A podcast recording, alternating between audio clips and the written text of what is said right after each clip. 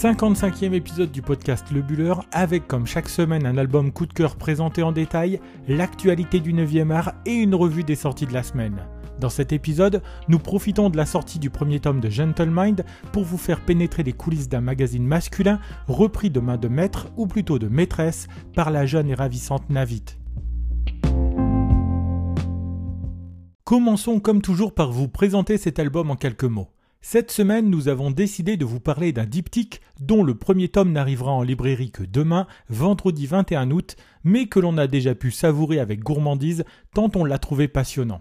Prévu donc pour se déployer sur deux épisodes, le premier tome de Gentlemind permet de mettre en place l'histoire sur laquelle nous allons revenir dans quelques instants nous entraînant en plein milieu du siècle dernier, au moment où la guerre fait rage en Europe, nous allons suivre ici la jeune Navit, qui va reprendre en main une publication destinée à la jante masculine pour la faire devenir un titre incontournable en kiosque.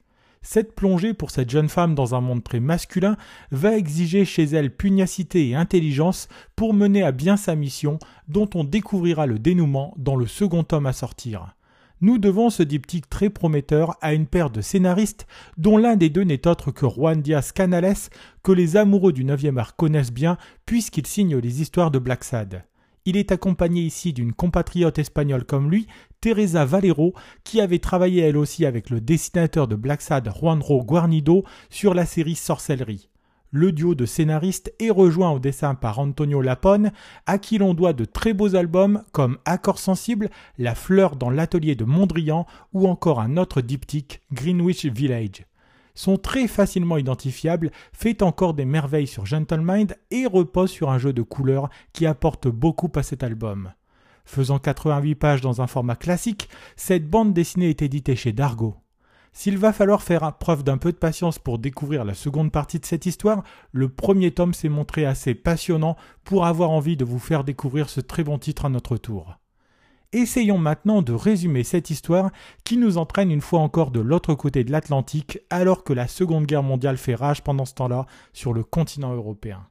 Si la guerre est un arrière-plan assez lointain dans cette histoire, cette aventure va se consacrer essentiellement sur la jeune et séduisante Navit qui va voir son destin basculer à la faveur de sa rencontre avec un riche homme d'affaires amateur de jolies femmes, H.W. Powell. En plus d'être belle, Navit est une femme intelligente qui vit à Brooklyn avec son fiancé, Arch Parker. Celui-ci est follement amoureux de celle qu'il aime croquer avec son crayon car le métier de Parker est illustrateur. Sans le sou, le couple vit chichement d'amour et d'eau fraîche, jusqu'au jour où Parker décide de faire le tour des rédactions pour vendre ses services de dessinateur à une publication. Si tous lui claquent la porte au nez, un semble s'intéresser au dessin du talentueux jeune homme, le richissime Powell, qui est à la tête de plusieurs publications. Plutôt, le vieux bonhomme amateur de jolies femmes s'intéresse à un dessin en particulier représentant la jeune fiancée de Parker complètement nue. Il propose alors au jeune illustrateur un marché que celui-ci accepte, une embauche contre la promesse de lui présenter la jeune modèle qui apparaît sur son dessin.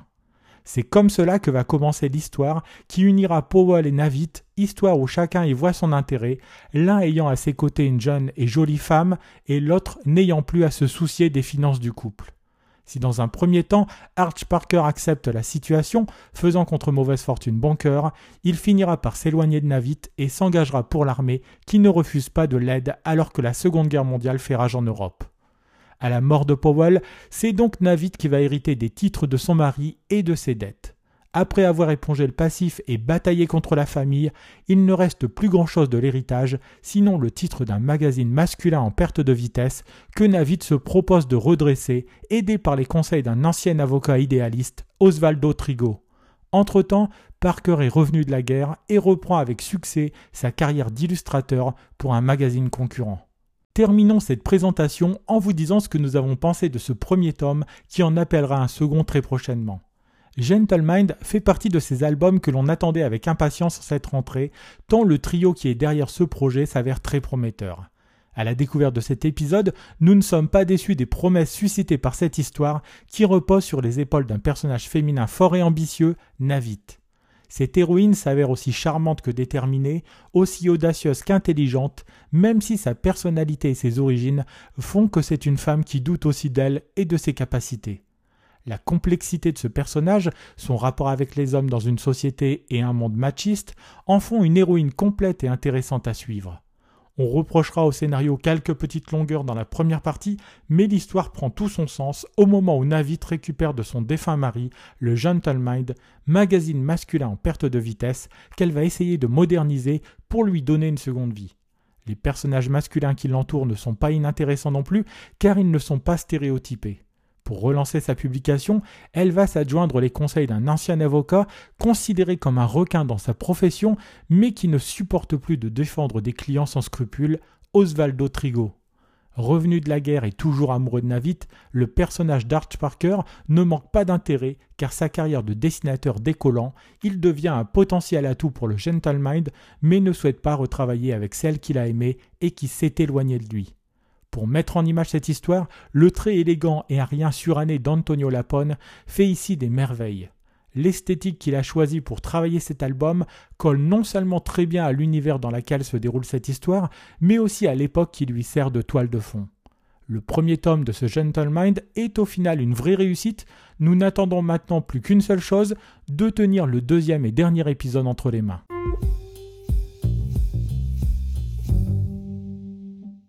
Comme chaque semaine aussi, terminons ce podcast en allant faire un petit crochet du côté de l'actualité de la bande dessinée des sorties.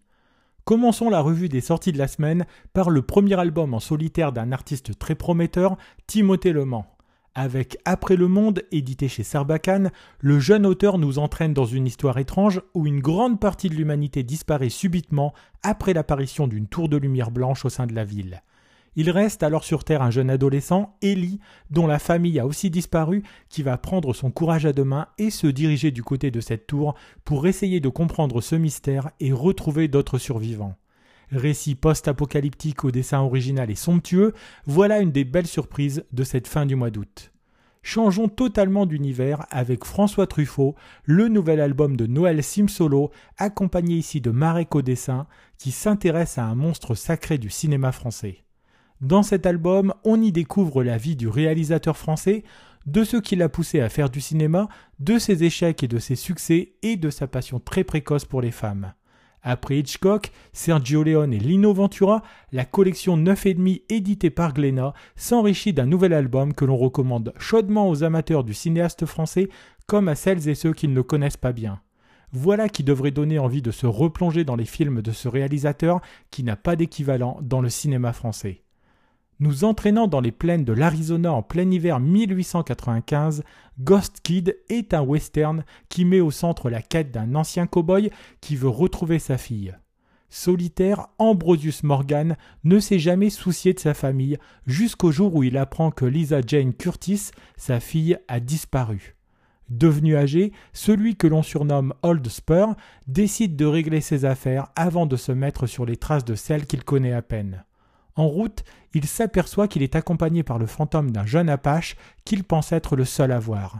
Ghost Kid est un album sublime que l'on doit à Tibur Sauger pour le dessin comme pour le scénario et qui est édité chez Bambou dans la collection Grand Angle. Adaptation d'un roman d'Harry Mulisch par Milan Hulsing, L'attentat est un titre qui nous entraîne dans la banlieue d'Harlem aux Pays-Bas en janvier 1945. Le corps d'un collaborateur du régime nazi est retrouvé mort en pleine rue devant la maison de la famille Stenwijk, assassiné par des membres de la résistance. Sans chercher à comprendre l'origine de ce meurtre, les soldats allemands vont décider de massacrer toute la famille Stenwijk et brûler leur maison. Ne reste que le jeune Anton, 12 ans à l'époque, qui va grandir et devenir médecin avec le souvenir de cette nuit-là ancré bien au fond de lui sa vie tranquille et bien rangée en apparence, va se retrouver bouleversée quand il va se mettre sur le chemin de la vérité pour comprendre ce qui s'est réellement passé cette nuit de 1945. Avec un dessin original et une histoire forte, La boîte à bulles édite là un album passionnant que l'on recommande chaudement. Nelly Bly fait figure de pionnière dans le monde du journalisme et c'est pour cela qu'un album lui est consacré dans la collection Pionnière éditée chez Soleil.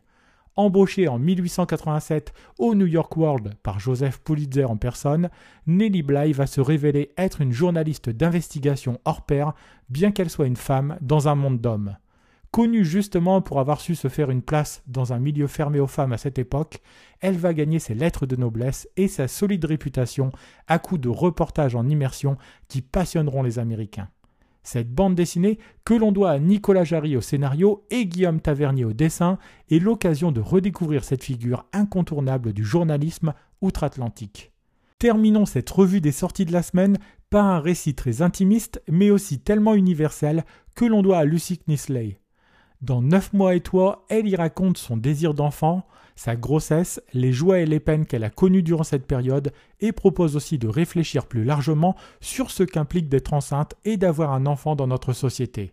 Loin de s'adresser uniquement aux femmes qui désirent devenir maman, cet album est un véritable regard pertinent que porte cette trentenaire américaine sur cette période particulière de la vie. Édité en France chez Casterman, voilà une bande dessinée au dessin simple et aux propos fort intéressants que l'on voulait mettre en avant. Voilà, nous en avons terminé avec ce 55e épisode du Buller. Si vous souhaitez découvrir des images de la bande dessinée Gentle Mind ou si vous voulez nous laisser des remarques et des commentaires, n'hésitez pas à passer sur nos réseaux sociaux puisque nous sommes disponibles sur Instagram sur l'adresse lebuller.podcast et sur Twitter lebuller1. Si vous avez aimé cet épisode, n'hésitez pas non plus à le partager autour de vous et à nous laisser une bonne note sur les plateformes de podcast. Il me reste à vous souhaiter de bons moments de lecture et je vous dis à la semaine prochaine pour un 56e épisode de votre podcast sur l'actualité de la bande dessinée.